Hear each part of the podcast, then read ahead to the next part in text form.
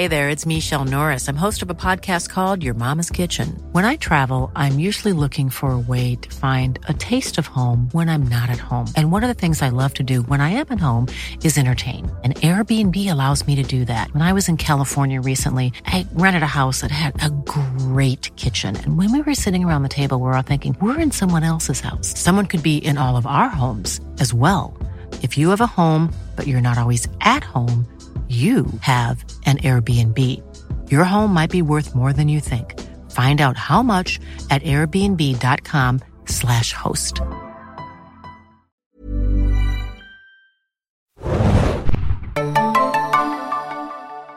Herzlich willkommen, liebe Serienjunkies, zu einer neuen Ausgabe des Serienjunkies Podcast. Mein Name ist Hanna. Heute ist der 10. Dezember, nachmittags, 14, 14, 15.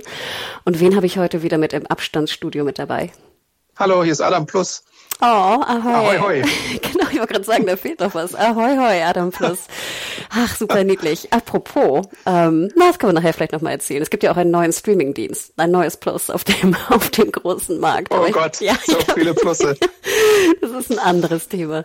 Genau, moin Adam und moin liebe alle da draußen. Äh, Wir werden heute ein, wie ich finde, wahnsinnig interessantes äh, Thema besprechen, nämlich ähm, die äh, ganzen Geschichten, die jetzt da in den letzten Wochen, sind es noch nicht mal, es ist eine Woche, die da rausgekommen sind bezüglich Warner Media, HBO Max, Wonder Woman, die Filme in 2021, was das alles mit uns Serienjunkies auch zu tun hat.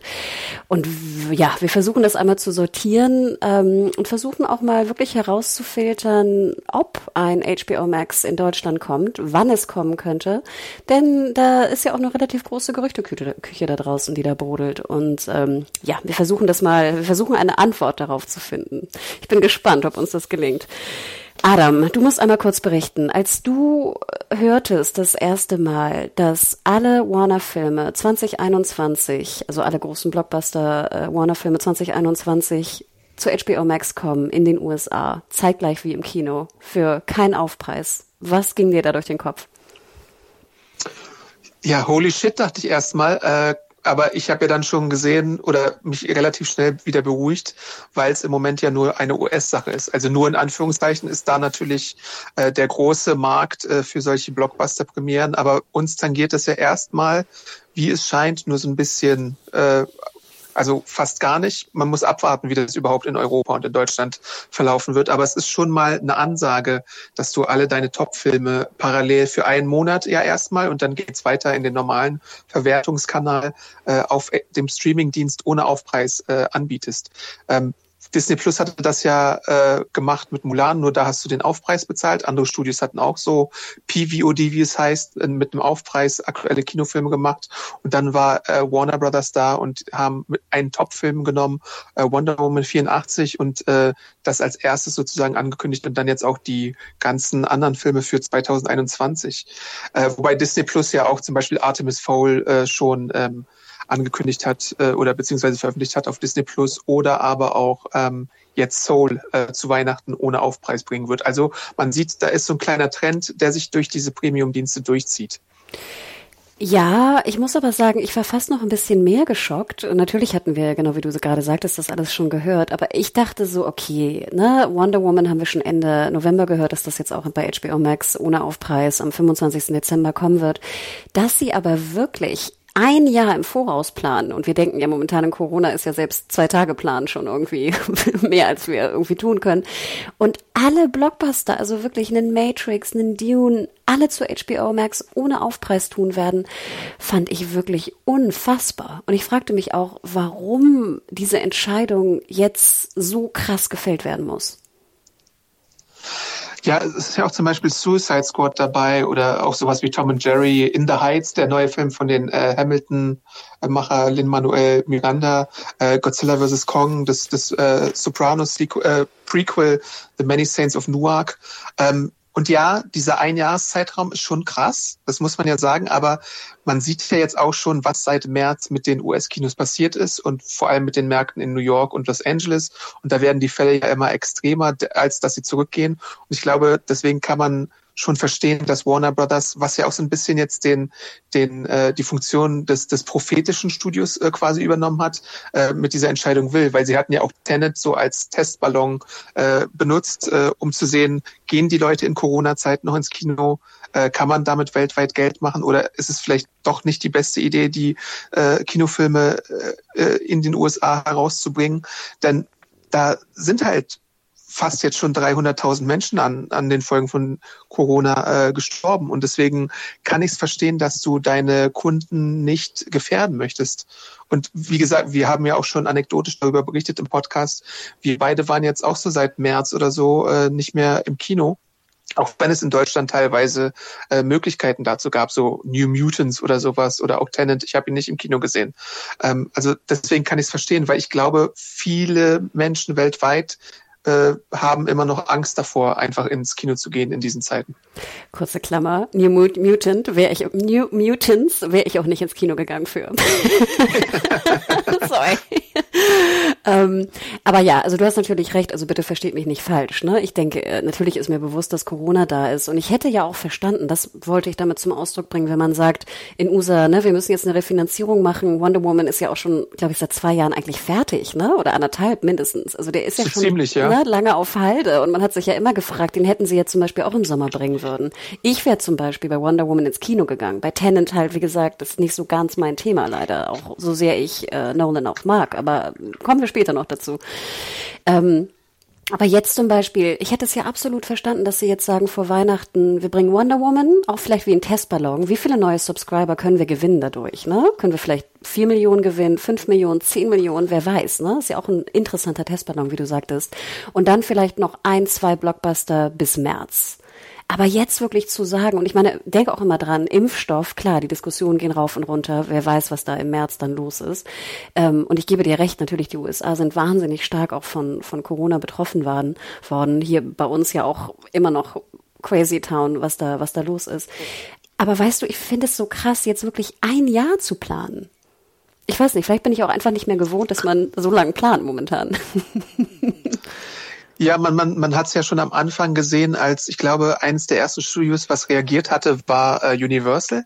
Die haben ja Fast and the Furious schon um ein Jahr verschoben. Also von, ich glaube, es sollte so April oder sowas sein und dann haben sie es auf ähm, äh, März oder sowas verschoben und man weiß jetzt nicht, ob das überhaupt noch äh, kommen wird. Also ich rede von äh, Fast and the Furious 9 zum Beispiel.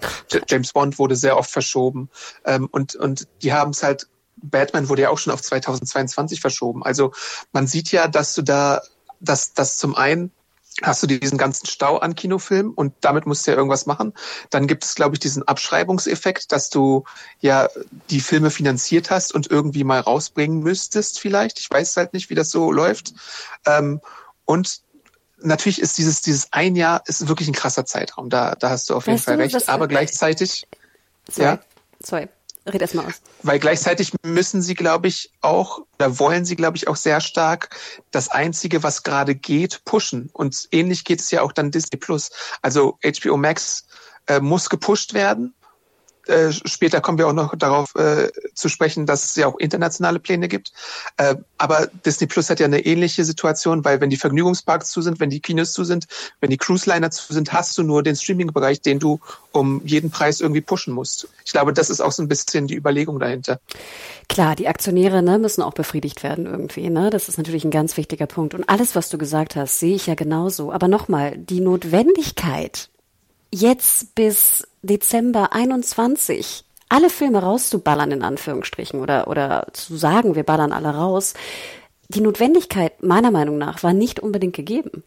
Also wie gesagt, es hätte doch absolut gereicht zu sagen, hey, Wonder Woman machen wir jetzt und dann nimm zwei, drei andere, keine Ahnung, wer dann zuerst kommt. Ich glaube, Dune vielleicht sogar, wo man ja auch munkelt, der hätte vielleicht sowieso nicht die Milliarde geknackt, äh, ne, im Box Office, nee. ne? Also ja. da finde ich, das sind ja auch Kalkulationen, die ich absolut verstehen kann. Aber dann sag doch einfach sozusagen, ja, und ne, bis März, dann würden wir den auch noch nehmen und gut ist. Aber jetzt hast du ja alle eigentlich gegen dich aufgehört. Weißt du? Alle sind ja irgendwie sauer. Also klar, die HBO Max und ja. potenzielle ähm, Abonnenten nicht, weil sie ne, natürlich immer 15, 20 Dollar sparen, um äh, nicht ins Kino zu gehen, äh, Kino gehen zu müssen, wenn sie nicht wollen, ne? Also wenn sie Geld sparen wollen. Aber du hast jetzt alle gegen dich aufgewirbelt. Wollen wir da vielleicht einmal ganz kurz äh, drauf eingehen? Denn da musste ja, ich, gerne. da musste ich nämlich dann wirklich ein bisschen schmunzeln oder beziehungsweise, ich glaube, ich habe wirklich, als ich das gelesen habe, habe ich wirklich laut "Oh fuck" gesagt. Und zwar der zuvor schon genannte Regisseur Christopher Nolan, ne, hat dann am 7.12. Ja. ähm, via Hollywood Reporter, also wirklich, ne, er wollte es auch wirklich publik machen, ne? Er wurde sozusagen offiziell, ich glaube, es wurde sogar schriftlich zugeschickt. Ich werde es einmal kurz auf Englisch vorlesen. Um, some of our industry's biggest filmmakers and most important movie stars went to bed the night before thinking they were working for the greatest movie studio and woke up to find out they were working for the worst streaming service. also um es kurz zu machen, ne? einige unserer unserer ähm, bekanntesten und größten Filmmacher und Schauspieler sind zu Bett gegangen ne? und dachten, sie arbeiten für das geilste, größte Studio, in dem Sinne Warner Brothers. Und dann sind sie aufgewacht und haben festgestellt, sie arbeiten für das schlechteste, für den schlechtesten Streaming-Service am Markt, HBO Max. Das ist, also ich glaube nicht, dass Nolan in den nächsten fünf Jahren ein Projekt mit HBO Max umsetzen wird. Das, das ist schon sehr interessant, weil er, glaube ich, seit seit Jahren bei Warner irgendwie seine Filme macht und äh, ich weiß halt nicht, wo er hingehen könnte. Äh, das ist halt so, das ist das ist halt so ein Ding. Ne? Warner ist so Nummer zwei oder Nummer drei unter den Filmstudios. Wo willst du denn hingehen? Du kannst natürlich zu Universal gehen. Das wäre noch eine Alternative. Fox ist ja dann weg, weil in Disney Hand und Disney benutzt diese Marke gar nicht mehr. Paramount hast du natürlich noch, Sony. Aber ich sag mal, die sind so ein bisschen, natürlich werden die alle mit Kusshand Nolan nehmen, aber es ist so ein bisschen, äh, naja, ich weiß nicht ob, ob, ob er sich diese Brücke einreißen muss oder nicht. Natürlich kann er es machen, weil er einer der wahrscheinlich gefeiertsten Filmemacher ist und, und sich so gewisse Sachen leisten kann. Aber es ist halt so ein bisschen sehr publik, was er da gemacht hat und sehr, naja. Adam, Adam, er wird den neuen Star Wars Film für Disney machen. ja. Hm, ja, also da dachte ich wirklich, okay, jetzt geht's los. Und kurz darauf droppelten auch so die ersten News rein, dass zum Beispiel ja auch viele der Warner-Produktionen, also der Blockbuster, die wir ja auch schon genannt hatten, sind ja nicht reine Warner-Produktionen. Also ihr ja. Zuhörer wisst das ja auch und Zuhörerinnen, ne? Am Anfang sind ja, laufen da auch die ganzen ne, Produktionslogos durch und sowas. Und da gab es auch dann eine sehr interessante News, fand ich. Also wie gesagt, ich war morgens echt immer sehr fasziniert von all den News, die da rauskamen. Und zwar hieß es dann nämlich auch, dass die äh, Co-Produzenten von äh, Dune, in dem Falle Legendary Entertainment, die sogar, glaube ich, wenn ich es richtig in Erinnerung habe, auch einen großen Anteil von Dune auch mitfinanziert haben. Ja. Ähm, dass die davon äh, entweder nichts oder so drei Sekunden vorher erfahren haben, als die Pressemeldung rauskam. Ja, und das ist einfach schlechter Stil, das muss man ja sagen. Also, das ist einfach scheiße. Und äh, das äh, waberte auch sozusagen durch die US-Presse, also auch über Variety und Co., dass auch selbst so Middle-Upper-Management, also nicht jetzt so die kleinen Management-Peeps, sondern wirklich auch so Upper, also Medium-Upper-Management, dass die von der Pressemitteilung und von dieser Strategie auch nichts erfahren haben im Vorweg, äh, im Vorwege. Wo ich echt dachte so, Wahnsinn. Und ich meine, du musst ja auch mit deinen, mit deinen, weißt du, mit deinen Kreativen sprechen. Also ich finde, es ist, also wie gesagt, ich will gar nicht wissen, was da die Juristen jetzt irgendwie äh, zu tun haben, denn solche, solche Verträge, solche Filmverträge und Produktionsverträge sind ja wahnsinnig komplex. Und da sind ja auch noch so, wie so Kickback-Zahlungen drin, wenn ein bestimmter Umsatz erzielt wird. Wie wird das jetzt alles funktionieren? Ähm, Wahnsinn, Adam. Also ich, ich möchte da nicht in der Rechtsabteilung von Warner sitzen momentan. Ja, das ist, das ist schon interessant. Es gab so einen Bericht, dass zum Beispiel Patty Jenkins und äh, Gal Gadot äh, jeweils 10 Millionen Dollar bekommen für Wonder Woman 84 bei HBO Max. Und dann müssten sie ja eigentlich ausklabüsern, wie das mit allen anderen Filmen funktioniert. Wenn man sich mal die Liste anguckt, ist Wonder Woman 84 wahrscheinlich der Film mit dem potenziell höchsten Box-Office-Ergebnis gewesen. Suicide Squad vielleicht noch dabei, Matrix 4 könnte da noch mitspielen, aber der Geist ist alles eher so, wenn die eine Milliarde erreichen würden, dann wäre das schon ziemlich krass würde ich mal meinen, einfach. Das sind eher so Filme, die vielleicht maximal 500 Millionen erzielen, würde ich mal äh, mich aus dem Fenster lehnen. Also ein Space Jam oder sowas oder ein äh, Godzilla vs. Kong, wenn du dir die Franchise-Geschichte anguckst, das macht keine, das macht wahrscheinlich nicht mehr als 500 Millionen zu besten Zeiten, muss man ja da auch sagen. Äh, und das musst du ja auch mit, mit einkalkulieren. Wären die Filme jetzt ins Kino gekommen, dann hätten sie ja das auch erstmal erreichen müssen. Und bis das Kino wieder anläuft, glaube ich, äh, in normalen Bahnen wird es erstmal auch ein bisschen dauern. Ne? Und äh, interessant ist ja halt auch, dass The Batman so weit verschoben wurde, dass es nicht mehr rein äh, in diesen Zeitraum, sondern 2022 nach aktuellem Status startet. Und das wäre halt noch so ein weiterer Million, äh, Milliardenfilm. Ähm, aber es, es muss schon irgendwie heiß hergehen, glaube ich, hinter den Kulissen, ähm, weil äh, weiß ich nicht. Ähm, es gab ja diese Meldung kurz bevor dieser Deal durchging, dass ähm, War, äh, dass, dass jemand, also entweder Warner oder Legendary, äh, mit verschiedenen Streamingdiensten gesprochen hatten bezüglich äh, Godzilla vs. Kong und äh, da ja, glaube ich, sogar Netflix bereit war, ungefähr 200 Millionen Dollar dafür zu zahlen. Und das wäre ja natürlich schon mal äh, gut gewesen für die Co-Finanziers einfach. Aber das ist ja dann nicht äh, zustande gekommen. Und da muss man sich halt auch fragen, ähm, wird der Deal von HBO Max jetzt dann irgendwie besser sein für die Produzenten oder nicht?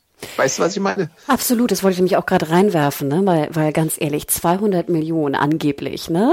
Godzilla vs. Kong finde ich schon auch echt teuer. Also gut, ich bin jetzt, müssen wir Mario mit reinschalten, ne? Aber ich bin jetzt sowieso auch bei Godzilla, äh, pff, äh, ich weiß, dass es ganz beliebt ist und dass es eine große, ne, natürlich Tradition auch hat und Beliebtheit, aber ich finde 200 Millionen dafür schon ganz schön viel.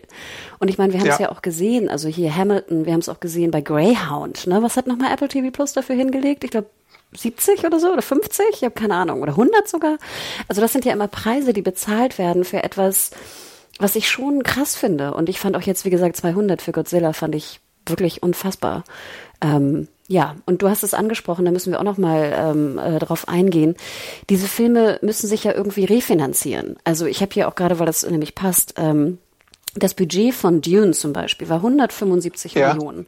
Und wir wissen ja immer ja. so ungefähr, die Leute, die sich mit Kino auskennen, circa das zweieinhalbfache müssen Filme umsetzen, um überhaupt Break-Even zu sein.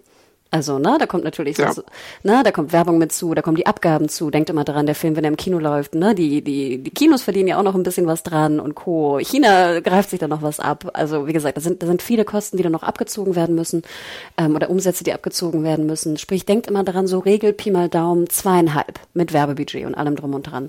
Sprich, also, ein Dune müsste ungefähr, jetzt kann ich gar nicht im Kopf rechnen, drei, vier, 500 Millionen ungefähr einrechnen, äh, umsetzen, um in die, sozusagen Break-Even und ins Positive zu, zu fallen. Jetzt rein theoretisch läuft er einfach so Klick bei ähm, HBO Max. So, dann müssen wir mal reingehen. HBO Max, wir müssen einmal kurz ausholen, seit wann gibt's das und was ist das eigentlich genau? Adam, kannst du einmal ganz kurz, nur ganz grob erläutern und was kostet es vor allem? Ja, äh, HBO Max gibt es seit dem 27. Mai 2020 in den USA, kostet 14,99 äh, Dollar im Monat und umfasst relativ viel. Also man hat ja dann auch in der Streaming-App sowas wie komplett HBO drin, man hat äh, ganz viele Warner-Sender drin, also sowas wie TBS, TNT äh, hat man da drin. Ähm, dann hast du natürlich auch sowas wie ähm, was gibt's denn dann noch bei Warner? Also es ist einfach so ganz viele Marken. Filme hast du, äh, Turner Movie Classics hast du, äh, Warner Archiv hast du, du hast aber auch so Lizenzeinkäufe wie äh, South Park Beispiel drin. Du hast die von Warner produzierten Serien drin, äh, sowas wie Prince of Bel Air ist da drin, Friends ist da drin. Also ein ziemlich großes Rechtepaket, wahrscheinlich zusammen mit Disney eines der größten Rechtepakete, was man so haben könnte. Ähm, und ja, 15 Euro, äh, 15 Dollar im Monat äh, für das alles und das ist schon einer der teureren Streaming-Dienste, glaube ich auch, wenn man es dann so nimmt. Aber natürlich, äh, wenn man HBO normal äh, abonnieren würde in den USA, hat man ja auch so Kosten jenseits der 50 Dollar wahrscheinlich. Äh, also ist es sogar ein guter Deal, würde ich sagen. Genau, kurze Klammer, denkt immer dran, wenn ihr irgendwie vor zehn Jahren HBO sehen wolltet in, äh, in USA, also Pay-TV, dann musstet ihr ja, ich weiß nicht, über AT&T oder Comcast oder wie auch immer sie heißen, irgendwelche Anbieter da so ein krasses Paket auch kaufen und das war teuer. Also ich erinnere mich noch auch so Freunde in Amerika, ich glaube, das kostete so zwischen 60 und 100 Dollar HBO zu haben. Klar, ja. dann hast du noch ein paar andere Sender dazu bekommen und ich habe das nie so ganz geschnallt. Aber aber das war wirklich, also wer HBO hatte, war so, uh, weißt du, das waren die, die Rich Kids so ein bisschen. Ähm, und deswegen würde ich ja auch schätzen, ne, dass viele dann auch sehr dankbar waren, äh, für 15 Dollar da HBO Max sehen zu können. Man muss aber auch sagen, dass der Start ja nicht besonders gut abgelaufen ist. Ich glaube, wir haben es auch schon in ein paar anderen Podcasts erwähnt, ne, so richtig, so das einschneidende Original, um jetzt Abonnent zu werden, war nicht dabei. Und es gab auch technische Probleme, soweit wir das mitbekommen haben. Also viele, die, glaube ich, bei AT&T, ne, die Mutterfirma von Warner mittlerweile, da einen Handyvertrag hatte, sollten eigentlich auch umsonst HBO Max kriegen für eine gewisse Zeit. Das funktionierte irgendwie nicht. Es gibt keine Roku-Integration, was wichtig ist in USA. Also das war sehr, sehr, sehr, sehr holprig. Und die Quintessenz... Und bei Fire TV waren sie erst, glaube ich, äh, im November zum Beispiel auch. Also es gab schon diverse technische Probleme und äh, man hat es den Usern nicht ganz einfach gemacht, das einfach zu abonnieren. Kennen wir ja auch, ne? Aber du hast recht, denn dann äh, im dritten Quartal wurde auch verkündet von also AT&T, äh, dass in Anführungsstrichen nur 8,6 Millionen Kunden HBO Max äh, momentan haben, also zahlende Kunden momentan, dass es die gibt. Und wir erinnern uns an die Zahlen so grob, ne? Äh, Netflix hat jetzt, ich glaube, es sind 60 Millionen in USA, ne? 50, 60? 73 Millionen sogar. Oh shit, okay. Danke, dass du geschaut hast. Und bei Prime weiß man es ja nie so genau. Ähm, aber ja, das ist natürlich schon eine ganz schöne. 73 schon? Wahnsinn. Ja. Okay. Als Vergleich Hulu. Hulu hat in den USA 36,6 Millionen, Peacock 22 Millionen, aber da ist natürlich das Free-Modell noch mit dabei. Äh, Disney Plus ist weltweit bei 73 Millionen. Das kann man äh, ja nicht so super gut trennen, aber ich glaube auch so bei 30 in den USA oder sowas. Ne? Ähm, ja, also das sind so die Vergleichszahlen ungefähr, die man dann für äh, Konkurrenten hat. Genau, und da das natürlich dann, also mit 8,7 Millionen, ist es jetzt nicht auf dem Niveau von Quibi, aber ich glaube, die Verantwortlichen haben sich da auch etwas mehr ähm, vorgestellt, speziell gerade weil ne, immer noch ja bei vielen immer noch diese Marke HBO noch so einen großen Stellenwert hat. Wir sind aber auch so ein bisschen mal in die bilanziellen Zahlen gegangen, denn du hattest ja auch schon erwähnt, viele haben auch HBO in den USA und wenn man sich da den Quartalsbericht äh, anschaut, dann berichtet ja auch AT&T, dass es insgesamt, ähm, jetzt gucke ich mal gerade, wo hier meine Liste ist. Ähm, hast du die Liste gerade da? Dass es insgesamt über 30 Millionen Subscribers sind. Du hattest vorhin, du hattest vorhin, glaube ich, 38 gesagt. Ich hatte 36,3 gesehen. Also irgendwie sowas zwischen 36,3 und 38, je nachdem. Meine Zahlen sind aus dem Juni. Vielleicht gibt es da auch schon neuere Zahlen. Genau. Müsste es ja eigentlich sogar schon Ende äh, September, geben. genau Ende September 38 Millionen. Sorry, verzeih nochmal für die späte ähm, Verkündung. Aber das sind wie gesagt alle HBO, also die, die HBO zu Hause ganz normal haben, die, die HBO Max haben, da gibt's ja, glaube ich, noch HBO Go und ich weiß nicht, was es da noch alles für Unterschiede gibt. Also gesammelt über alle äh, HBO-Abonniermöglichkeiten sind es 38 Millionen in den USA, davon aber, wie gesagt, nur in Anführungsstrichen 8,6 Millionen über HBO Max und wir dürfen nicht vergessen, das fand ich nämlich ganz interessant, dass Ende 2019 HBO über alle seine Kanäle bereits knapp 35 Millionen Abonnenten hatte. Sprich, äh, wie wir ja auch alle wissen, ne, die Cord Cutter und wie sie alle heißen, äh, das hat ganz schön, die haben ganz schön Kunden verloren, HBO. Ja, das ist die Tendenz ist auf jeden Fall äh, da. Und ich meine, wenn du jetzt die Wahl hast, ob du 100 Dollar oder mehr zahlst, um das Ganze am Fernsehen zu schauen oder vielleicht über eine Device wie, weiß was ich, Apple TV, Roku, äh, Amazon einfach per, per Stream zu schauen für 15 Dollar im Monat, dann würde ich natürlich auch eher die 15 Dollar äh, Version äh, nehmen. Wobei ich weiß halt nicht, das ist ja auch bei Sky in Deutschland so. Viele finden einfach bequem, dass du dann halt auch noch die linearen Sender dazu hast und äh, bleiben dann dabei und oder sind einfach zu faul, äh, sich mal äh, Gedanken mit ihren Verträgen oder äh, mit den Verträgen auseinanderzusetzen. Ähm, und ich glaube, deswegen haben sie noch so ein bisschen Glück im Unglück, dass es nur so wenige Kunden sind, die dann abspringen. Ja, wobei man auch nicht fragen muss, ich weiß es auch nicht genau in USA, in USA wie das läuft, ähm, wie lange die Verträge auch sind, ne? Also vielleicht sind das ja auch zwei Jahresverträge ja. oder so, ne? Weiß ich auch nicht. Ähm, ob die alle Und natürlich, wenn du dann irgendwie ein Sportpaket hast oder sowas über die normalen Sender, dann wirst du vielleicht doch das lineare Fernsehen brauchen für Football oder für Basketball oder sonst irgendwas, ne? Ich habe auch mal gehört, dass es immer noch sehr viel gecappte Internetverbindungen gibt in, äh, in USA. Also wo es ein Capping, ein Data Capping gibt drauf. Ja, stimmt, ne? stimmt, stimmt. Das wäre ja auch dann ätzend mit HBO Max. Also wie gesagt, viele Sachen, die da ähm, äh, noch mit reinspielen, viele Faktoren, aber ich fand es doch ganz interessant, dass, sage ich mal, ein, eine Marke wie HBO mit HBO Max in Anführungsstrichen nur 8,6 Millionen äh, neue Kunden hat äh, aktivieren können. Aber ich glaube auch, genau das, was du vorhin sagtest, und jetzt kommen wir nochmal zurück zu den Filmen, äh, das wird sich ändern. Und ich glaube, das wird sich äh, auch spätestens mit Wonder Woman am 25. Dezember ändern. Was schätzt du, Adam, wenn wir äh, im Januar den nächsten Podcast aufnehmen? Was glaubst du, wie viele Abonnenten HBO Max hat dann? Oh, das ist wirklich schwer zu sagen. Ähm, prinzipiell müssten, müssten sie ja, also ich meine, ach, wirklich schwer zu sagen. ähm, ich glaube, der, der Anstieg von, von Disney Plus war irgendwas von 50 Millionen auf 73 Millionen. Ne? Das ist ja schon mal ein guter Anstieg, wenn du jetzt so Top-Sachen hast. Und du bist ja auch immer noch nur in den USA äh, bei HBO Max. Also ich halte sowas zwischen, ah, schwierig, wirklich. Ich sag mal, was zwischen fünf bis zehn Millionen erstmal. Hätte ich auch Anstieg. gesagt. Äh, Aber dann gehen wir doch mal, weil das einfacher zu rechnen ist, gehen wir mal von Best Case aus. Also Best Case im Sinne von für HBO Max, äh, 10 Millionen neue Kunden. Ne? Ähm, ich glaube auch West Wing ja. zum Beispiel komplett, kommt ja auch mit rein. Vielleicht gibt es dann auch ein paar viele äh, West Wing-Fans. Und ich meine, wie gesagt, Weihnachten, wenn, wenn, ich weiß nicht, wie das in USA sein wird mit Lockdown, aber wenn wirklich alle zu Hause sind, dann vielleicht gönnt man sich auch was zu Weihnachten. Ne? Also dann sind ja 15 Dollar für, für Wonder Woman äh, vielleicht auch drin. Best Case bis zum 31.12. oder, oder 5. Januar 10 Millionen neue Kunden. So, dann rechnen wir doch mal. 10 Millionen neue Kunden, die jetzt 15 Dollar zahlen, wenn wir von Full Price ausgehen. Dann sind wir bei 150 Millionen für den einen Monat. Ne? Klar, wir wissen nicht, ob die jetzt konvertieren, ob die bleiben. Ich glaube, einen Testmonat gibt's nicht bei HBO Max, soweit ich mich erinnern kann. Na, ohne Gewähr. Ich glaube, wenn, dann ja. haben sie ihn abgeschaltet. ich wollte gerade sagen. Aber sprich, dann würde also ein Film, in Anführungsstrichen, jetzt wie Wonder Woman, also 150 Millionen Umsatz bringen für diese neuen Kunden, die dazukommen. Ne? Also unabhängig von den 8,7, die dann da sind, gehen wir auch davon aus, dass sie bleiben werden. Und ich würde jetzt mal schätzen, dass vielleicht, keine Ahnung, 60 Prozent bleiben, was schon eine ziemlich hohe Rate wäre, ne? Und dann kann man es natürlich, müsste man es kumulieren, was dabei umgesetzt wird. Aber rein jetzt, um ja. diese krasse Rechnung einmal kurz aufzumachen, überspitzt. Du nimmst einen Film. Wie teuer war Wonder Woman, der neue?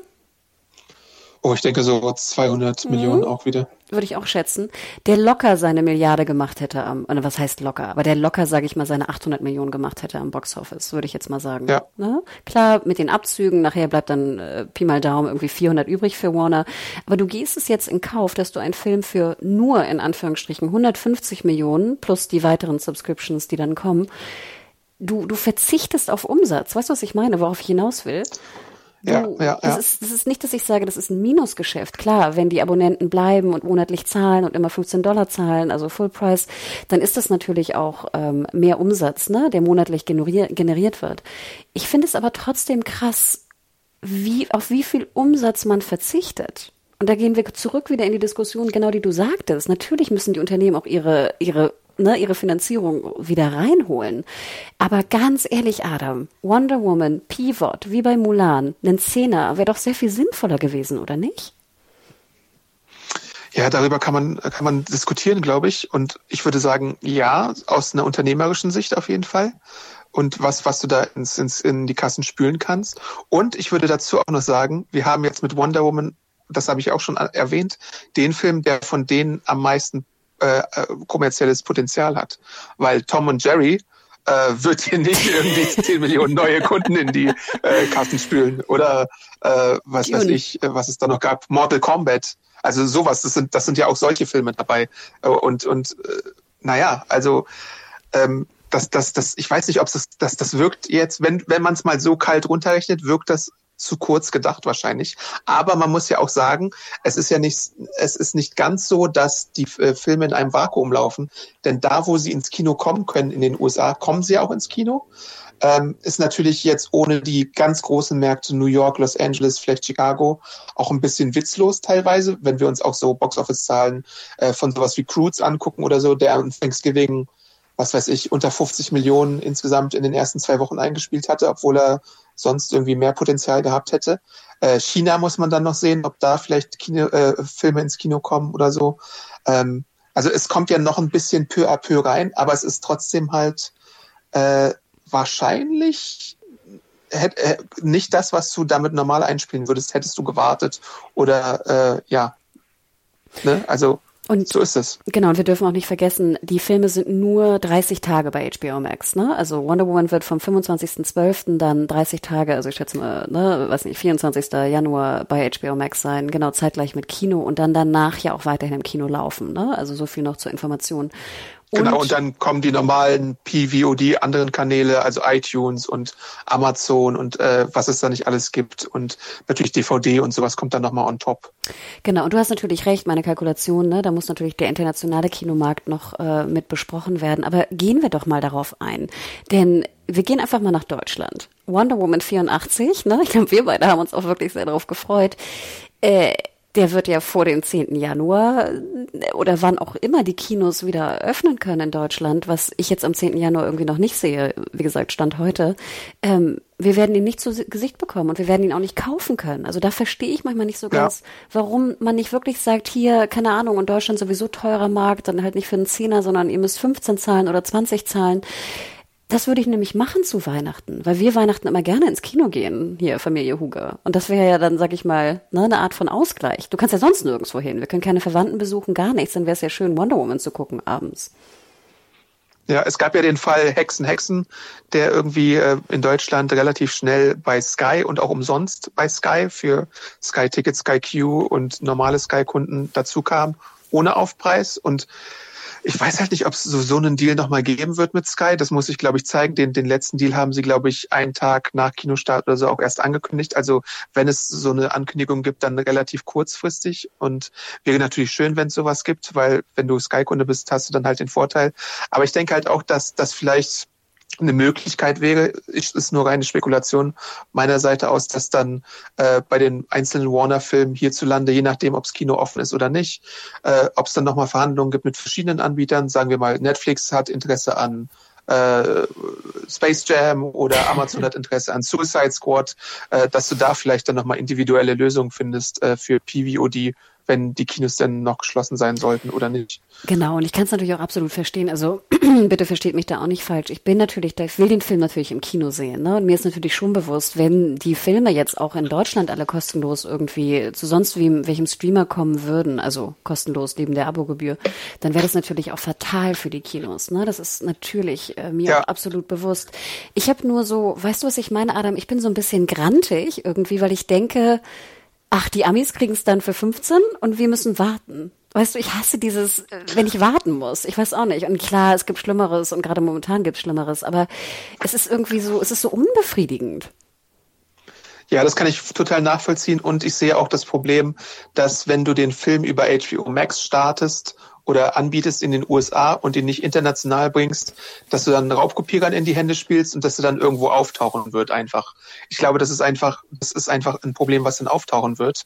Und äh, ich habe keine Ahnung, wie schnell das heutzutage geht, aber kann halt sein, dass er dann innerhalb einer Woche dann irgendwo anders schon auftaucht, weißt du, wo man, wo, wo du dann einfach eine Chance verspielst, äh, den normal regulär ins Kino zu bringen, weil er irgendwo runterladbar ist. Klar, Piraterie auch ein großes Thema und du hast recht, ne, da, pff, das wird höchstwahrscheinlich passieren, ne? Also ich denke mal spätestens am 25. wird er irgendwo auftauchen, ne? Das ist natürlich auch fatal, weil dann bist du, dann hat keiner gewonnen, ne? Warner hat nicht gewonnen, die Kinos haben nicht gewonnen ja. und alle schauen es dann irgendwie Weihnachten äh, illegal. Hm. Ja, und wir haben auch eine wilde News gehört. Ich habe die extra notiert, wann das war. Ich glaube, das war am 5. Äh, Dezember, hatte ich eine News gesehen. Und wie gesagt, ich äh, kenne mich mit dem Schweizer Kinomarkt auch sehr, sehr wenig aus. Aber dort, und soweit ich das jetzt nachrecherchieren konnte, stand heute, der 10. Dezember, soll am 16. Dezember Wonder Woman in den Kinos laufen. Also Schweiz, Kinos sind wohl noch offen. Schreibt uns da auch gerne, wenn, wenn ihr Schweizer Zuhörer seid. Ähm, und der Film soll bereits am 16. starten, also Wonder Woman, und nur in der englischen Version, weil man, wie gesagt, jetzt die die äh, potenziellen Piraterie-Pieps, die da mitfilmen würden und das auf dem deutschen Markt sozusagen launchen würden, nicht unterstützen möchte. Da denkt man dann irgendwie okay. an die Piraterie. Mhm. Aber ist das nicht crazy? Also das war wie gesagt Stand 5.12. via outnow.ch. Ähm, äh, aber ist das nicht verrückt? Also würde ich jetzt, äh, als ich die Nachricht hörte, dachte ich, ich kann es nicht fassen. Ja, ähm, natürlich ist es ist es auch nur so eine halb halbgare Lösung, weil du kannst ja dann einfach Untertitel dazu schalten oder sonst irgendwas. Aber naja, ähm, besser als nichts irgendwie. Ähm, ja, keine Ahnung. Es ist alles ein bisschen unbefriedigend, wie es im Moment läuft, muss man ja schon zugeben. Ja, und ich, also wie gesagt, ich, wir haben das ja auch schon erfahren jetzt in dem Jahr natürlich, äh, in dem Corona-Jahr jetzt, jedes Mal, wenn eine Verschiebung, gerade bei Wonder Woman aus den USA kam, ne? Ich meine, der Film wurde ja wie oft jetzt schon Millions of people have lost weight with personalized plans from Noom. Like Evan, who can't stand salads and still lost 50 pounds. Salads, generally, for most people, are the easy button, right? For me, that wasn't an option. I never really was a salad guy. That's just not who I am. But Noom worked for me. Get your personalized plan today at Noom.com. Real Noom user compensated to provide their story. In four weeks, the typical Noom user can expect to lose one to two pounds per week. Individual results may vary. Geschoben, viermal, fünfmal, I don't know. Bestimmt, dann, ja.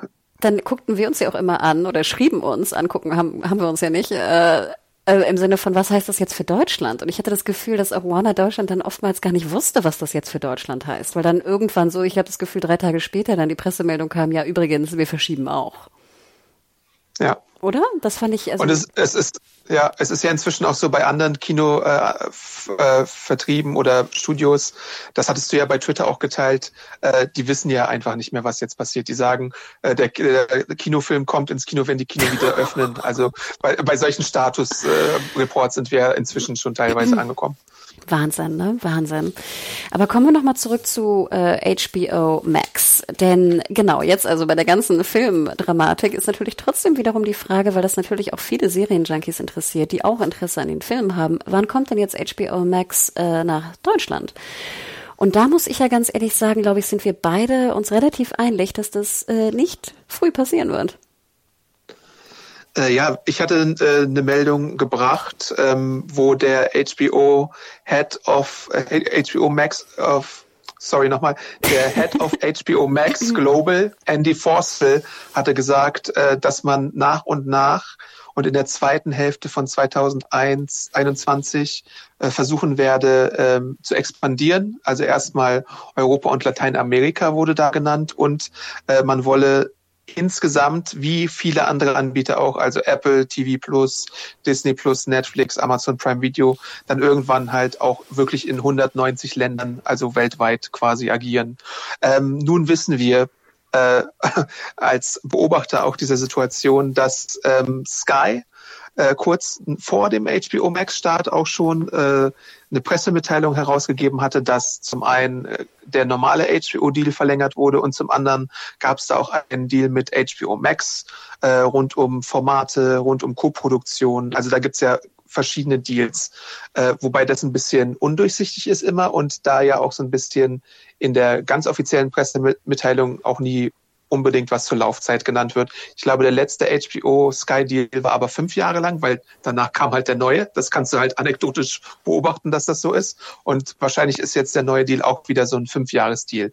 Also wenn, wenn man keinen Vertragsbruch begeht oder irgendwie eine äh, Zeitlösung, genau, oder so eine Zeitlösung findet, dass man nur Formate ab einem gewissen Zeitpunkt bei einem internationalen HBO Max anbietet, dann ist vor 2024, 25 wahrscheinlich wahrscheinlich nicht mit HBO Max in Deutschland zu rechnen. Ja, ähm, genau, du hast genau, ich habe auch noch die Zahlen habe ich nämlich oder hier die genauen Daten habe ich sogar vorliegen. 2010, ne, wurde Sky und HBO wurde der erste Deal äh, gemacht, extended, also verlängert 2014. Genau, du hast absolut recht, um fünf Jahre und jetzt, äh, du hast es gesagt, in der offiziellen Pressemeldung heißt immer über viele Jahre hinweg, ne, ohne eine genaue Zahl ja. zu nennen. Und ich kann mal so ein bisschen aus dem Nähkästchen sprechen. Ich kenne ja mittlerweile auch so ein paar Lizenz-Dudes, die man so auf irgendwelchen Festivals und sowas kennenlernt. Also die Lizenzeinkäufer für bestimmte Streamingdienste, die ja immer sehr gut vernetzt sind und gerade auch so wissen, wer was gekauft hat oder ne, wie lange solche Deals laufen oder ob sie exklusiv sind oder ob es äh, noch andere Varianten gibt. Auch die hatten keine Ahnung. Also fand ich ganz interessant. Da hieß es auch ja pff, wahrscheinlich fünf Jahre, ähm, aber genau wissen tue ich es nicht. Und das fand ich natürlich sehr spannend. Also da wäre ich ja auch zu gern Mäuschen gewesen.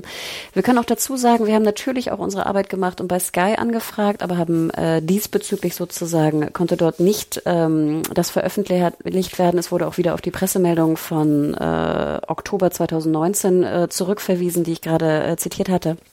Also dort äh, ist man auch relativ ähm, ja, still, was das äh, angeht. Aber nochmal zurück zu dem, was du sagtest bezüglich HBO Max und die Expansion. Lateinamerika, klar, Riesenmarkt, Spanisch, alles gut. Wenn es um Europa geht, und da muss ich sagen, das wusste ich nämlich bis vor paar Jahren auch gar nicht so genau. Das habe ich auch per Zufall mal festgestellt auf so einem Press-Event. Da waren nämlich äh, zwei spanische ähm, Journalistinnen und dann redeten die immer von HBO in Spanien. Und ich dachte mir so, hä, ihr habt richtiges HBO in Spanien? Und die meinte so, ja, haben wir. Und da wurde mir erst bewusst, dass sozusagen HBO richtig als Marke auftritt und als Streamingdienst, also in Anführungsstrichen, in Spanien und auch in, äh, ich glaube, allen oder fast allen skandinavischen Ländern. Und ich denke mal, wenn wir also jetzt über HBO Max in Europa sprechen, ist meiner Meinung nach, also sind die Märkte gemeint, wo HBO bereits als Marke schon äh, fungiert und halt nicht eine solche Kooperation wie mit Sky hat. Sprich, die erste Expansion würde dann also in Spanien und Scandi passieren und nicht in Italien, Deutschland, Österreich, UK und Irland, wo Sky und HBO diese ähm, Kooperation geschlossen haben. Ist ja. das auch so? Ja, ne? Ja. Also das nur mal so viel dazu. Deswegen würde ich nämlich auch vermuten, genau wie Adam gerade eben schon sagte, dass wir also auf gar keinen Fall 2021 damit rechnen können, HBO Max in Deutschland zu sehen. Nee, also nee, ne? wüsste nicht. Nee. Und es wundert mich dann wirklich immer, wenn ich so auf äh, manchen Medien dann lese, dass äh, das dazu kommen soll, wo ich immer denke, nein, Jungs, ich glaube nicht und Mädels. Ähm, Interesting. Aber wie gesagt, wir können ja auch falsch liegen. Du hast es gesagt. Verträge können ja auch gebrochen werden oder ausgekauft werden oder was auch immer. Es ist aber dadurch, da diese Zusammenarbeit mit Sky und HBO so intensiv ist und auch was die Co-Produktion angeht, so intensiv mittlerweile ist, dass es mir auch sehr unwahrscheinlich vorkommt. Und du hast ja gesagt, ich meine, Tschernobyl haben die ja gerade wirklich 2019 erstmal zusammen einen, einen Knaller hinge, hingelegt. Jetzt würde ich sagen, Catherine the Great hm, war nicht so erfolgreich und auch The Young Pope oder hier das Gepope hat sehr viele Liebhaber, ist jetzt auch nicht so der große Burner. Aber die sind ja wirklich offiziell mit vielen Produktionen da am Werkeln. Ich glaube nicht, dass die das aufbrechen werden zeitnah. Ja, glaube ich, kann ich mir auch im Moment nicht vorstellen, dass das passieren wird. Aber ich kann auch verstehen, dass, dass äh, Warner Media großes Interesse hat an der internationalen Expansion, weil du, wenn du solche Pläne hast wie mit diesen Kinofilmen, äh, dann amortisiert sich das ja auch alles. Also wenn du da nochmal in dem Markt nochmal irgendwie, was weiß ich, ein paar Millionen Kunden dazu gewinnst, äh, dann sinken die, die Kosten ja und die Einnahmen könnten steigen, so so gesehen, weißt du? Also, dass du zwar für das eine Produkt das gezahlt hast, aber es quasi international auswerten kannst. Und deswegen ist ja auch einer der Pläne, dass du halt diese ganzen internationalen Produktionen jetzt auch im Serienbereich irgendwann mal alle bei HBO Max finden wirst. Und deswegen hast du ja dann auch diese, dann bist du ja dann auch so eine kleine Content-Krake. Also dann äh, werden die Kosten insgesamt immer so ein bisschen äh, optimiert, sage ich mal. Synergieeffekte für, alles Mögliche. für BWLer. Genau. Und die sich einen runter auf Synergieeffekte. Aber genau, du sagst was, was natürlich ganz klar ist. Also natürlich sind solche Rollouts international super komplex und aufwendig. Aber im Endeffekt ist das Produkt ja klar. Die Synchro ist ganz, ganz wichtig in Deutschland vor allem und es muss natürlich auch den, an den lokalen Markt ein bisschen angepasst werden, vor allem sprachlich und technisch, wie auch immer. Roku zum Beispiel benutzen wir ja gar nicht in Deutschland, also kaum jemand ungefähr. Ähm, ja. Aber im Endeffekt sagst du ja, wie es wirklich ist. Eigentlich kannst du es ja ne, eigentlich äh, weltweit ausrollen, ne? Und dann hast du natürlich äh, den Umsatz für dich, also ne, muss nichts abdrücken so ungefähr. Deswegen muss ich auch sagen, Adam, und ich glaube, wir haben auch Ende 2020, äh, 2019 darüber gesprochen. Es hat mich schon gewundert, dass sie den Deal erneuert haben, denn damals hat man sich ja schon gefragt, was ist mit HBO Max? Also es war ja in den Startlöchern. Alle wussten, dass natürlich in the long run, also in zwei, drei Jahren nach dem Start irgendwann der internationale ne, Go Global irgendwann geplant sein müsste. Und man hat sich schon so ein bisschen gewundert. Also ich zumindest. Und ich erinnere mich auch du auch.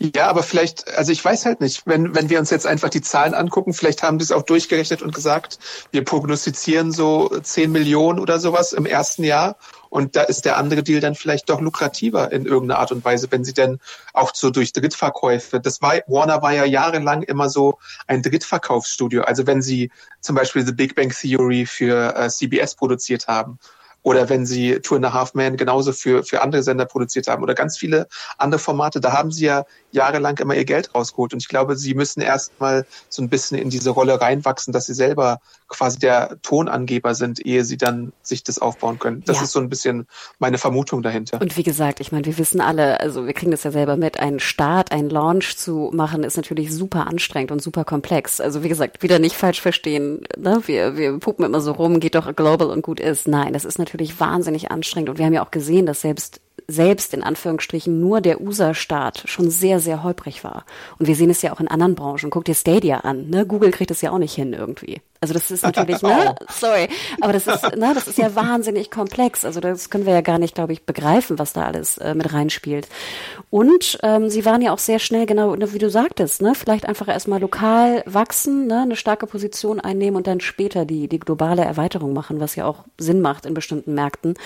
Und äh, es kamen ja auch verschiedene Pressemeldungen dazu raus, dass zum Beispiel Sky in den genannten europäischen Märkten 24 Millionen äh, europäische ähm, Customer, also Kunden hat. Und da ist natürlich, wie wir wissen, gerade UK und äh, Italien sind super große Märkte. Ich meine mal, dass irgendwer zu mir sagte, dass in Italien Sky irgendwie, ich glaube, sechs oder sieben Millionen Kunden sogar hat. Also krass, mir war gar nicht bewusst, dass das so so krass äh, groß ist in Italien. Und natürlich, ich meine 24 Millionen Kunden, gerade wie du sagtest, als Verkäufer einfach so haben für deine Inhalte, ohne dass du dich da um irgendwas groß kümmern musst. Klar, du musst, du verlierst was vom Umsatz, aber es ist da de facto, weißt du? Ist ja auch ganz angenehm. Ja. Und die alten Lizenzen sind ja eh auch verlizenziert. Also ein HBO Max Global, das wissen wir ja auch, genau wie bei Hulu. Die, die ganzen Serienlizenzen sind ja schon verkauft de facto. Du müsstest dann ja neu anfangen, kaum mit Library. Weißt du? Ja, ja. Also das ist natürlich, sind wahnsinnig komplexe Dinge. Und ich meine, im Endeffekt, ähm, wir haben es gesehen mit Tschernobyl, das hat wirklich gut funktioniert mit HBO und Sky UK. Also das ist ja wirklich ein, ein ganz schöner Burner gewesen letztes Jahr. Ähm, aber ich glaube, dass halt viele deutsche Serienjunkies sich natürlich fragen, wann das kommen wird oder zumindest ein ähnliches Angebot wollen. Und wenn wir mal vergleichen, 15 Dollar und du kriegst jeden Film und die ganze Library und die ganzen Serien und sie verschwinden auch nicht, das ist schon ein krasses Angebot, finde ich. Wobei sie verschwinden ja nicht, ist auch, glaube ich, nicht ganz akkurat. Da, da kann, kann ja auch immer sein, also vor allem so Fremdtitel. Ich glaube, die hatten irgendwie Aquaman am Start und dann einen Monat später ist der Titel dann rausgegangen, weil es irgendwie noch Netflix-Verpflichtung gab oder sowas. Das kann ja immer mal passieren. Aber ich meine, die HBO, was, was, die HBO-Serien verschwinden nicht, oder? Ja, genau, genau, ja, ich, ich glaube nicht. Sorry. Ja, äh, aber mal ganz anekdotisch, ich hatte, ich hatte mal, ähm, als, glaube ich, angekündigt wurde, dass diese internationale ähm, Expansion geplant ist, bei Facebook gefragt, würdet ihr gerne HBO Max haben oder äh, Sky weiter? Äh, da waren die Antworten halt ähm, auch so ein bisschen, wie man sie sich erwartet hatte. Also die meisten hatten dann gesagt, ja, schon lieber HBO Max als das, was Sky bietet, ähm, weil äh, gewisse Probleme sind ja bei, bei Sky dann auch vorhanden. So, äh, wir kennen sie alle. Also so was Übersichtlichkeit angeht, was äh, Sachen angeht, die rausfliegen oder äh, was manchmal eine Verspätung angeht, wenn Inhalte kommen oder so. Ähm, Pins und sowas. Das hatten wir auch schon äh, bei, an diversen Stellen äh, besprochen. Untertitel. Dass das nicht immer, genau, dass, es, dass da nicht immer alles äh, so perfekt abläuft wie bei äh, gewissen anderen Konkurrenten. Ja, ich glaube, das ist und natürlich der Preis. Ne? Ich meine, wenn du Filme und Serien haben willst bei ähm, äh, Sky, zahlst du doch 20, oder?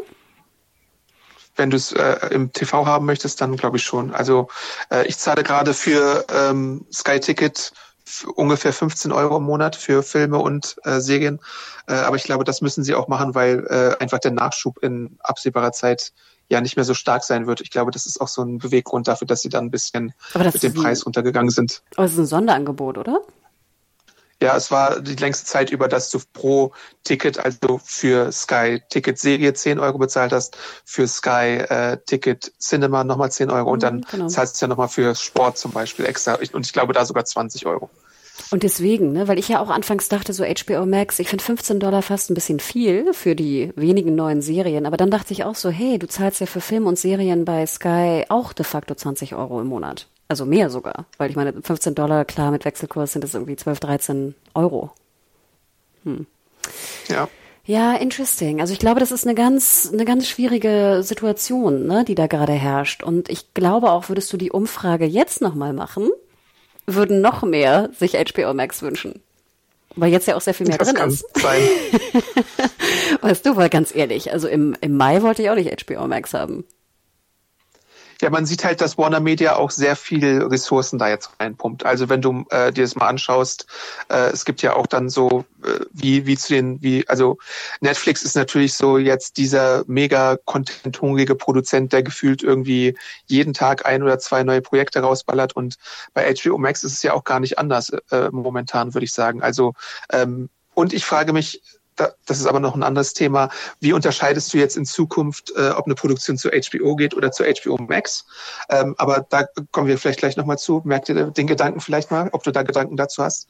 Aber ähm, so, ähm, es gibt ja diverse Phänomene. Also zum einen gehen zum Beispiel Serien von Comedy Central zu äh, HBO Max, also sowas wie The Other Two, weil Comedy Central äh, die Interessen verlagert. Dann hast du äh, DC Universe, äh, was als Streamingdienst für DC Inhalte gestartet ist und jetzt quasi aufgesogen wurde äh, in HBO Max. Also Serien wie Titans, Doom Patrol, Harley Quinn wird alles dort beheimatet sein. Dazu kommen halt neue äh, DC Formate wie zum Beispiel Peacemaker von James Gunn oder äh, Green Lantern oder Strange Adventures, die äh, Gotham City Police TV-Serie, die dann auch bei HBO Max landen wird, äh, diverse andere Serien, Gossip Girl, äh, Pretty Little Liars, Original Sin, äh, die Liste geht äh, on and on.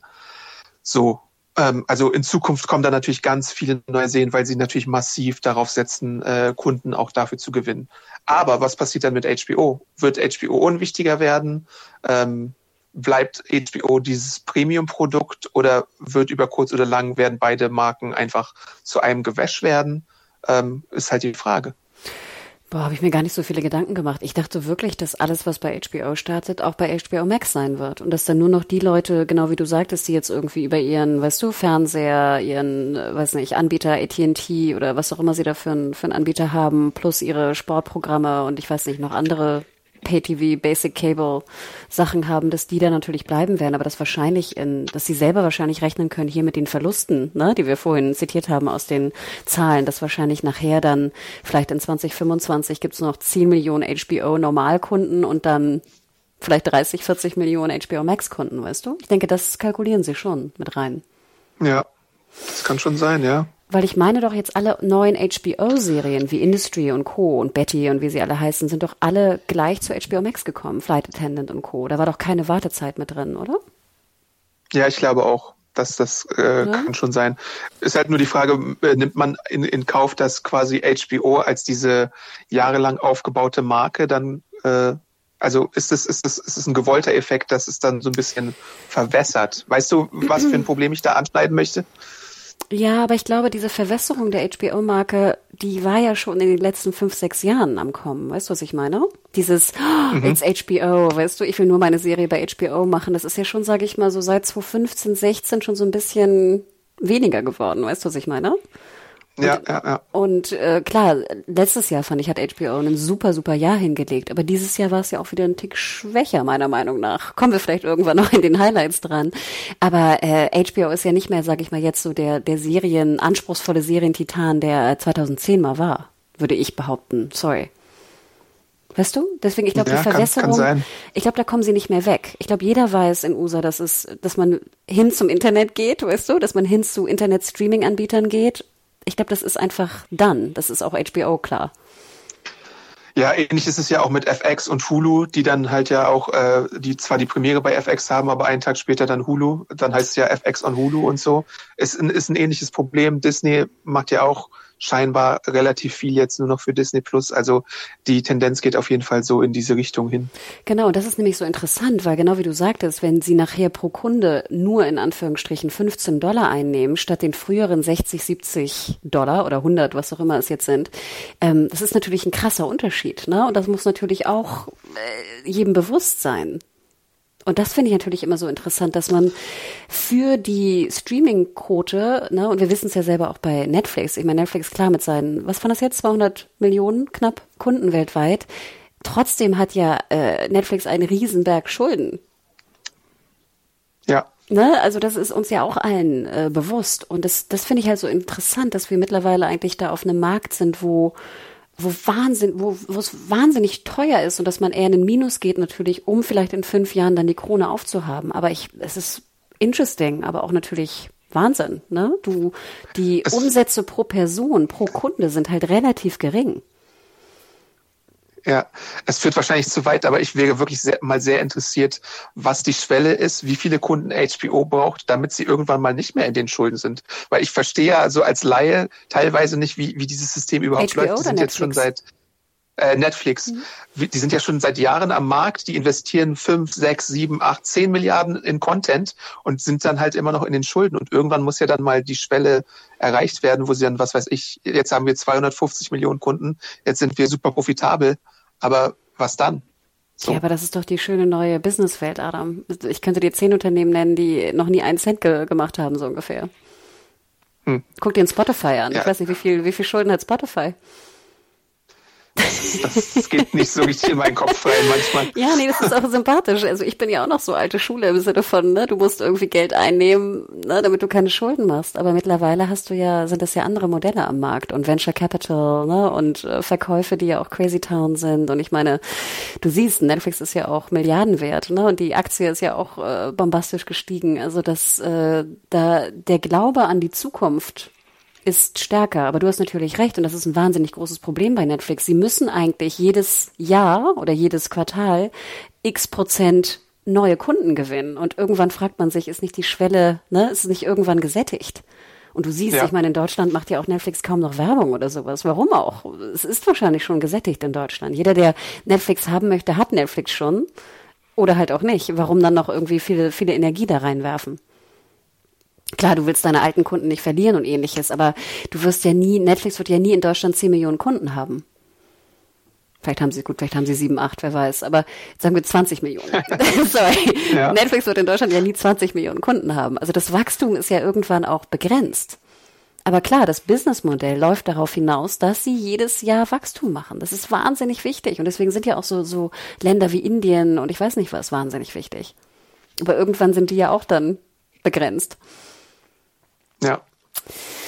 Ja, aber interesting. Also, oh Gott, ähm, ja, also wirklich, wirklich, wirklich interessant. Ähm, vielleicht noch eine Sache, die wir gar nicht so sehr genannt haben. Wir haben sie kurz am Rande erwähnt. Peacock. Ne? Ähm, wir denken immer dran. Ähm, Peacock äh, NBC gehört natürlich zu Comcast und äh, HBO Max, Warner Media gehört zu AT&T, also große Konkurrenten auf dem US-amerikanischen Markt. Und natürlich auch besonders spannend, weil Comcast ja Sky gekauft hat. Also eigentlich ist diese ja. Kooperation und dieser Deal ja auch mit dem größten Konkurrenten auf dem Heimatmarkt in USA zustande gekommen. Was natürlich ja. auch ein bisschen äh, interesting ist, sagen wir so, ne? Hm. Ja, und in dem Zusammenhang haben wir dann auch gesehen, dass äh, Brave New World zum Beispiel nicht bei Sky gestartet ist in Deutschland, sondern bei äh, TV Now, was halt auch in meinem Kopf nicht so viel Sinn ergibt. Aber das ist wahrscheinlich nochmal ein anderes Thema. Ja, aber das ist ja auch wieder so diese alte Geschichte, die wir auch schon mit Hulu und Co. erzählt haben, ne? Oder FX, dass natürlich die, wenn die Lizenz, dass, dass die Lizenzverkäufe ja auch die Einnahmen durch die Lizenzverkäufe müssen ja auch weiterhin gegeben werden. Und wenn der internationale Rollout nicht geplant ist und die Lizenzen nicht irgendwie gesichert werden, also im eigenen Haus gesichert werden, dann ist es ja, wer am meisten zahlt, bekommt es. Und mich hat es auch wahnsinnig ja. gewundert. Also mich hat erstmal gewundert, dass RTL zugeschlagen hat, weil hätte ich jetzt nicht gedacht. Ich denke mal, sie wurden geblendet von den Sex- und Orgien-Szenen. Eine andere Erklärung habe ich nicht, weil ich glaube, auch Sci-Fi und RTL würde ich nie in einen, weißt du, in einen Sack packen oder ein, ein Loch packen, keine Ahnung. Ähm, aber ja, das war eine, eine super interessante Geschichte. Ja, aber du, du hast es auch schon gesagt. Also hier Sky hat ja auch in Deutschland andere Optionsmöglichkeiten. Sie haben ja immer noch den CBS-Deal ne, mit Showtime. Da können sie ja Optionen nehmen. Also entweder sie nehmen die Serie oder auch nicht. Aber Showtime hat ja auch ja. wenig rausgebracht in den letzten Jahren, muss man ja fast sagen. Ähm, und solche Optionsdeals sind ja auch immer noch da. Und sie kaufen ja auch andere Serien ein. Sie haben ja, glaube ich, auch die Erstausstrahlung von 911, ich glaube, oder? Genau, sie haben zahlreiche Network-Serien, auch so ABC haben sie da einen Comedy-Deal. Äh, sie haben äh, über Universal auch Zoe's Extraordinary Playlist. Also da haben sie durchaus noch, also sie zeigen teilweise mehr Network-Serien als jetzt die Pro7 Sat1-Gruppe, zumindest in den letzten zwei, drei Jahren, nach meinem Gefühl so. Genau, Good Doctor. Äh, was ne? früher bei Pro7 gelaufen wäre, äh, zeigen sie da teilweise an Comedy-Ware zum Beispiel. Stimmt. Ja, also in dem Sinne ist es ja auch, sag ich mal, ein lokal angepasstes Ding. Es ist ja nicht nur die Ausspielstation von HBO, ne, in dem Sinne. Und ich meine, irgendwann wird ja auch noch mal Game of Thrones, ne, das Spin-off kommen. Ja. Wobei da die Frage ist, ob es dann die Leute noch interessiert oder ja. ob dann der Zug auch abgefahren ist. Interesting, ne? Ich weiß es selber nicht. Also ich warte immer noch auf das Buch, das sechste, also nach äh, englischer Übersetzung. Und ich will das auch echt, würde es auch gerne jetzt in, in Lockdown Times lesen. Ich will natürlich keinen Druck machen, aber das wäre jetzt nochmal was, womit ich gerne abschließen würde. Aber dann habe ich natürlich auch keinen Bock aufs siebte Buch zu warten, aufs letzte. Aber ja, interessant, Adam. Sollen wir noch einmal schätzen, was wir glauben, äh, was 2022 passiert? ja, Im Sinne von in allen Zusammenhängen. Also glaubst du, dass jetzt, ich meine, der, wenn die Filme jetzt, wie gesagt, was, was denkst du, wann wir beide das, das nächste Mal in der PV sein werden im Kino? Boah. ähm, gute Frage. Ich würde leider tippen, wahrscheinlich erst frühestens zweite Jahreshälfte 2021 äh, weil dann oh. vielleicht, weil wir dann vielleicht durchgeimpft sind, teil, also zumindest größtenteils. Und dann ist es vielleicht wieder sicherer, äh, das alles so zu öffnen. Ich würde natürlich hoffen, dass es früher äh, passiert, aber wie es im Moment so berichtet wird, ist das, glaube ich, eine halbwegs realistische Zahl. Glaubst du wirklich, dass Warner, so wie sie es angekündigt haben, dass es nur ein Jahr Planung wäre? Also glaubst du wirklich, dass dann Januar 2021 die Filme ganz normal wieder im Kino starten in den USA? Ich hoffe. also ich muss ja auch sagen, dass ich es so ein bisschen schon vermisse. Ähm, ins Kino zu gehen, einfach dieses, dieses Gefühl, wenn es dunkel wird und äh, der Film dann beginnt und alle irgendwie gespannt äh, auf die Leinwand schauen und so, das ist ja, äh, habe ich ja schon wirklich immer sehr gerne gemacht. Und nicht nur bei Blockbustern, ich habe ja auch so andere Filme äh, äh, mir öfter mal angeschaut. Ich weiß halt nicht, ich kann es halt schwer abschätzen, ob es jemals wieder so sein wird. Ich hoffe, ich bin ja optimistisch in dieser Angelegenheit. Ähm, vielleicht spätestens 2022, dass dann wieder halbwegs normal äh, möglich sein wird. Ähm, ja. Und du, was denkst du dazu? Ja, ich, wie gesagt, aber vielleicht, äh, das, das ist wieder ganz schön. Also ich denke ähnlich wie du. Ne? Ich würde jetzt sagen, bei den PVs, dass es vielleicht sogar schon früher losgehen wird. Könnte ich mir fast vorstellen. Ähm, also, aber vielleicht hast du recht, ne? Wahrscheinlich erst so, vielleicht würde ich tippen April, Mai. Ne? Aber das ist ja, kommt ja mit dem von dir fast zweite Jahreshälfte, kommt ja fast hin, ne? Das wäre dann Juno, ne? Oder Juli.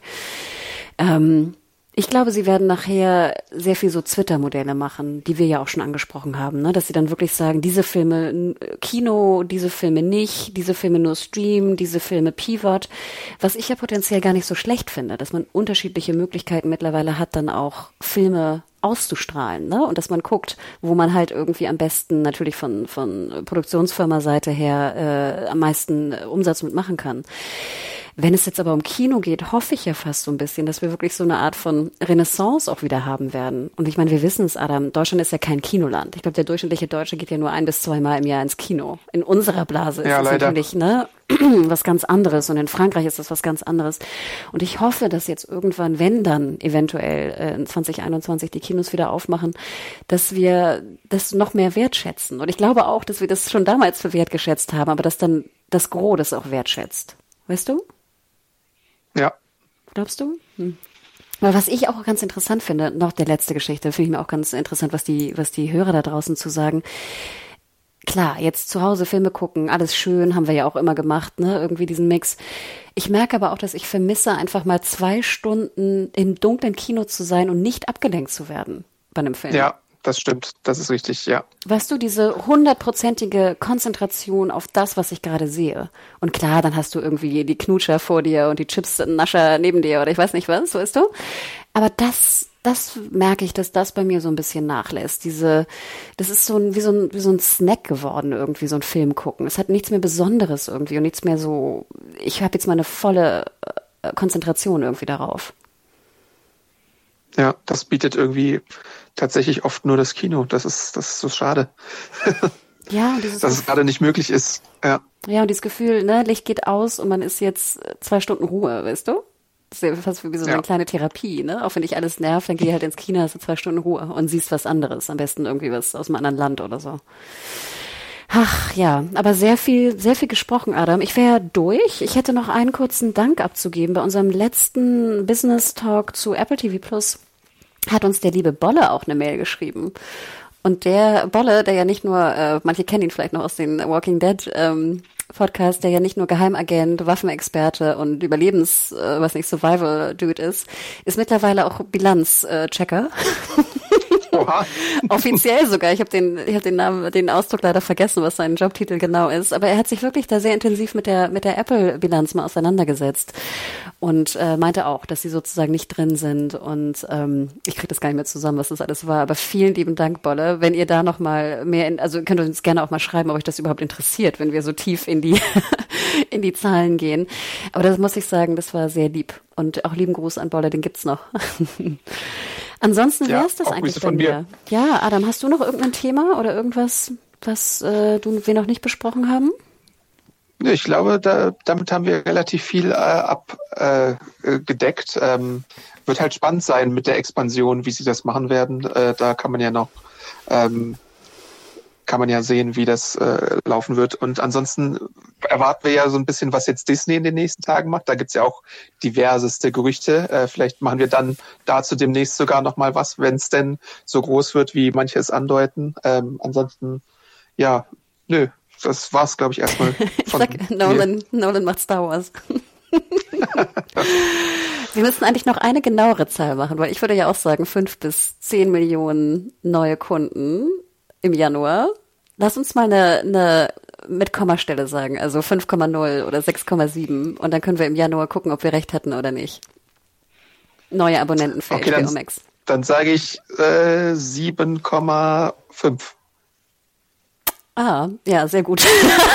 Shit, da wäre ich ungefähr auch.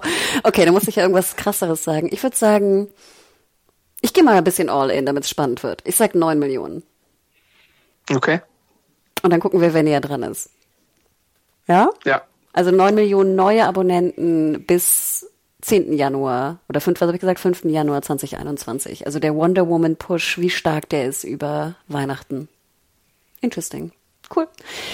Schreibt uns gerne an podcast.serienjunkies.de, was ihr darüber denkt, über die ganze Geschichte. Und wenn ihr in der Schweiz seid, auch gerne mal eine Info schicken, wie das jetzt wirklich am 16. ob Wonder Woman da im Kino zu sehen ist, weil ich glaube, wäre ich im Grenzgebiet und wenn man noch über die Grenze darf, würde ich dann, na gut, ins Kino gehen würde ich ja vielleicht auch nicht. I don't know.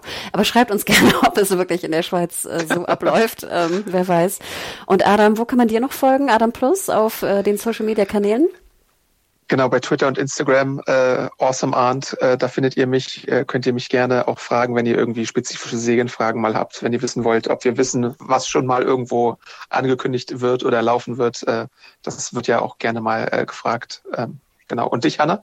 Genau, ich bin weiterhin at MediaHore auf Twitter und Instagram und genau, schaut auch gerne nochmal in die Library rein von den Podcasts. Da haben ja neulich Mario und Bjane einen sehr royalen Podcast to the Crown aufgenommen zur vierten Staffel und äh, der liebe Mariano auch, äh, auch mal neu wieder im Podcast drin, hat mit einem Kumpel und einem Tatort-Experten auch ein Tatort-Special aufgenommen zu 20 Jahre, äh, sorry, 50 Jahre Tatort. Ne? Ich glaube, da sind wir beide ziemlich raus.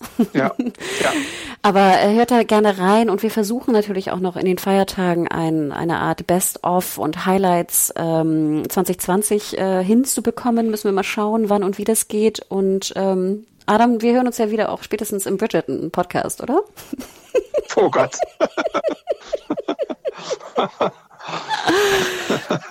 Mal sehen.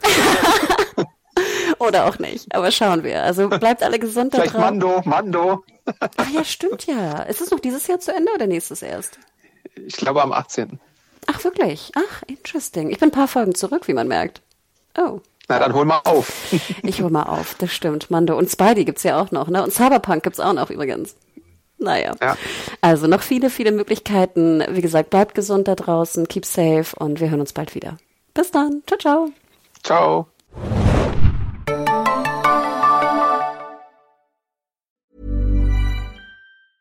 Mom deserves the best, and there's no better place to shop for Mother's Day than Whole Foods Market. They're your destination for unbeatable savings, from premium gifts to show-stopping flowers and irresistible desserts. Start by saving 33% with Prime on all body care and candles. Then get a 15-stem bunch of tulips for just $9.99 each with Prime. Round out Mom's menu with festive rosé, irresistible berry chantilly cake, and more special treats. Come celebrate Mother's Day at Whole Foods Market.